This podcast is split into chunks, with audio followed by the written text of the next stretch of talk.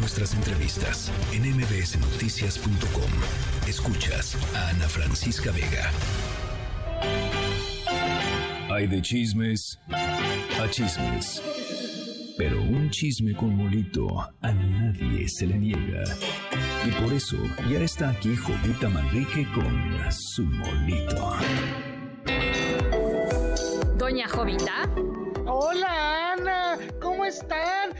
¿Cómo van con sus ahorros? ¿Ya listos para el buen fin, para el Black Friday? ¿Listos para el tarjetazo? ¿O son como yo que el aguinaldo nada más lo ve en películas? en películas, Jovita, en películas. Ay, Ana, en verdad, cada ocho días que vengo acá a visitarte, hablo de las urgencias, de lo importante y de cómo nuestra clase política se distrae con poca cosa. Escucha. A ver. Y fíjese que desde 1984 yo he tenido muchísimos avistamientos, hoy he tenido, gracias a la tecnología, la oportunidad de grabar muchísimos eventos que pasan. Ahorita ya le mandé varios aquí al maestro Tlaxcalteco, pero me ha tocado de todo. Estelas, cilindros, este, platillo, de todo tipo y los, los, he podido registrar desde mi casa porque técnicamente yo vivo en un octavo piso donde tengo una visión como 280 y como me dicen, ¿y cómo los ves, Yarto? ¿Los llamas? Le digo, nada más le hago namum. Huracanes, lluvias torrenciales, terremotos, infecciones sexuales, esa es la respuesta que estamos obteniendo del planeta que el humano está perdiendo las condiciones día a día empeorando. Yo sigo rapeando, diciendo eres cuando. Debemos cuidar el piso que estamos pisando. Nos estamos alentando. ¿Que ustedes no piensan en eso? Ay, Ana, dijera mi abuela, abuela, petate quemado, pero ahí tienes al rapero Claudio Yarto que llegó a la sesión con diputados para hablar de ovnis, ¿verdad? Como si no urgieran otros temas.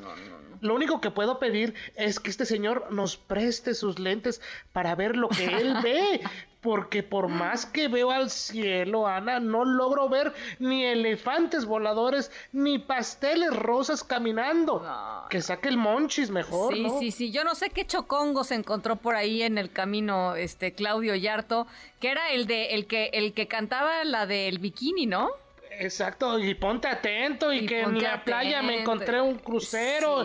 Sí, ese del crucero, de la playa, exacto. Oye, capitán, quiero que no, no, no, capitán. Nos falta, nos falta el departamento en el octavo piso vista 280 grados, doña Esa es la cosa. Yo ahorita voy a salir a ver cuál es la vista 280 porque conozco la 360, pero 280 pues hay que restarle, ¿verdad? Un poco más, es un poco más limitada, sí, es un poquito más limitada. Él lo tiene muy claro. Mientras todos nosotros estábamos esperando datos en la mañanera por Otis, acá en Palacio pensaban distinto, escucha. Y aprovecho pues eh, también para hacerle un llamado a los dueños de los padres de San Diego que están buscando manager. Y el manager nuestro que obtuvo por primera vez tercer lugar en la competencia nacional de béisbol mundial, eh, Benjamín Gil, es de primera ¿Qué tal? Pues ahí tienes al presidente de México pasando la, la, hoja de Otis para llegar a proponer a su manager para el béisbol de las grandes ligas. No, bueno, pues este, muchas prioridades, doña Jovita, muchas prioridades, pero trae algo más, ¿verdad? Trae algo más. Ay, pues sí, mira, mientras tanto en San Luis Potosí nos explican el significado de la amistad, de cómo uno debe ser amigo. Amigo. Escucha esto. A ver, échale. Eh, hay amigos que le hablan al otro y le dicen, oye, acabo de matar a un cabrón, ¿qué hago? Vente, ayúdame. Y por eso le digo que no es literal, ya están las cámaras así apuntando. Mañana en el noticiero. Y el amigo, que en verdad es tu amigo, bueno, no falta el que te habla y te dice o te contesta, ya voy para allá, o sabes que ya te mandé un abogado, el más chingón de todo México, te, te lo voy a mandar al abogado para que te ayude. Bueno, pues es un amigo medio, medio, ¿no? Se hace güey, decimos ahí en el rancho. Pero hay otros que te hablan y te dicen, ¿sabes qué?